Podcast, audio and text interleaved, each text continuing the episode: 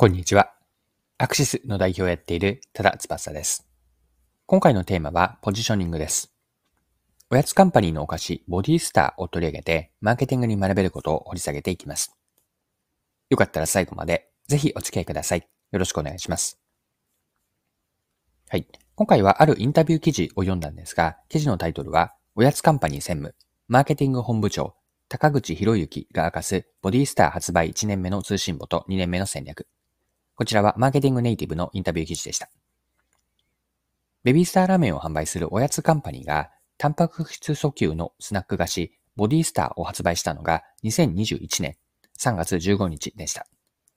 この記事では、おやつカンパニーの取締役専務執行役員で、マーケティング本部長の高口博之さんが、ボディスターの発売1年目の自己評価であったり、誤算とか手応え、そして2年目の戦略を語っています。で、今回の内容なんですが、このインタビュー記事から引用して、ま、そこから考えていきたいと思うんですが、まず引用しますね。インタビュアーが高口さんに手応えや成果はどうですかと、このように聞いているんですが、高口さんは次のように語っていました。読んでいきます。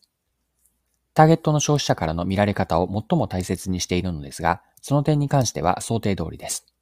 それを如実に感じ取れるのが、Amazon の売れ筋ランキングで、常連のロングセーラーブランドが肩を並べる中、まだ2年目を迎えたばかりのボディスターが100位以内に毎日のようにランクインしています。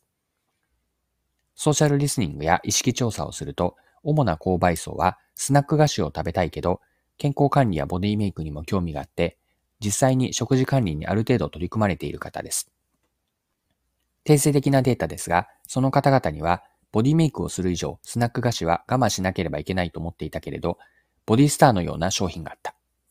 スナック菓子を食べるならボディスターと認識いただけたと考えています。EC の場合、単価100円台のスナックを1袋だけ購入するのは難しく、我々もケースやボールという単位で販売しています。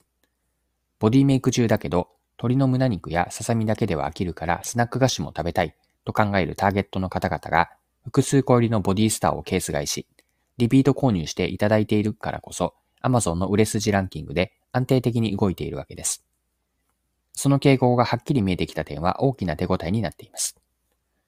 はい。以上がマーケティングネイティブの2022年3月24日のインタビュー記事からの引用でした。はい。では、ここから後半のパートに入っていくんですが、ボディスターから学べることについて、マーケティングの観点ですね、学べることを掘り下げていきましょう。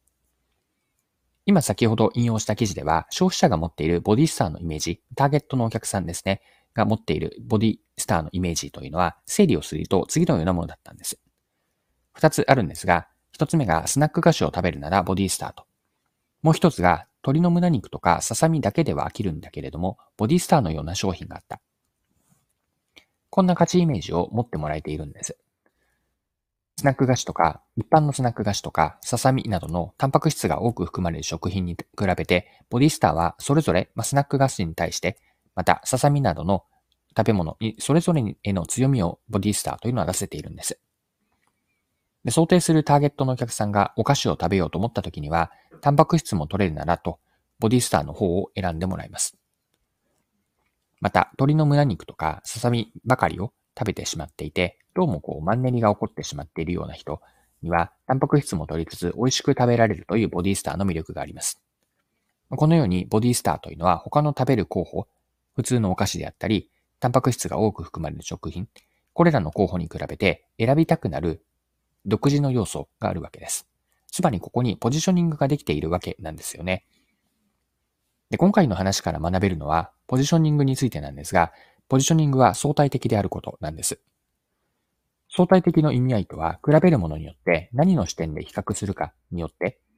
ポジショニングが変わるという意味です。ボディスターでは一般的なお菓子と比べてなのか、それともささみなどのタンパク質の多い食品、食べ物と比べられるかで、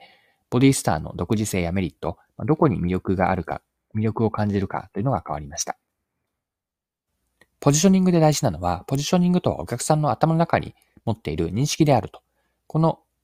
とこの捉え方、ポジショニングの捉え方って大事なんです。お客さんの頭の中にある認識であると。まあ、誰がどういったお客さんが何とどんな切り口で比べるかによってポジショニングって決まってくるんです。マーケティングで重要なのは、売り手の都合で認識とかイメージをお客さんに押し付けるのではなくて、お客さんの文脈に沿って価値を伝えて、他にはない具体的なメリットや嬉しさを提案したり、まあ、提供すること。これってマーケティングで大事なことなんです。でその結果として、お客さんの頭の中に自社商品やサービスのポジショニングができていくと。あくまでポジショニングは結果であって、そのためにはどうやってお客さんの文脈に沿って価値を伝えていくのか。それを提案したり、実際に提供すると。